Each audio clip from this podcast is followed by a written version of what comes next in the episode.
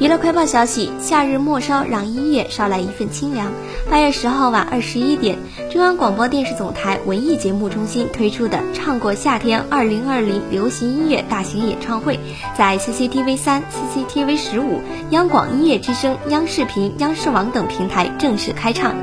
在听完萧敬腾、苏运莹等歌手带来的众多流行歌曲之后，二子弟弟王源以歌手身份营业的他，带来一首展现他成长历程的《四百击》。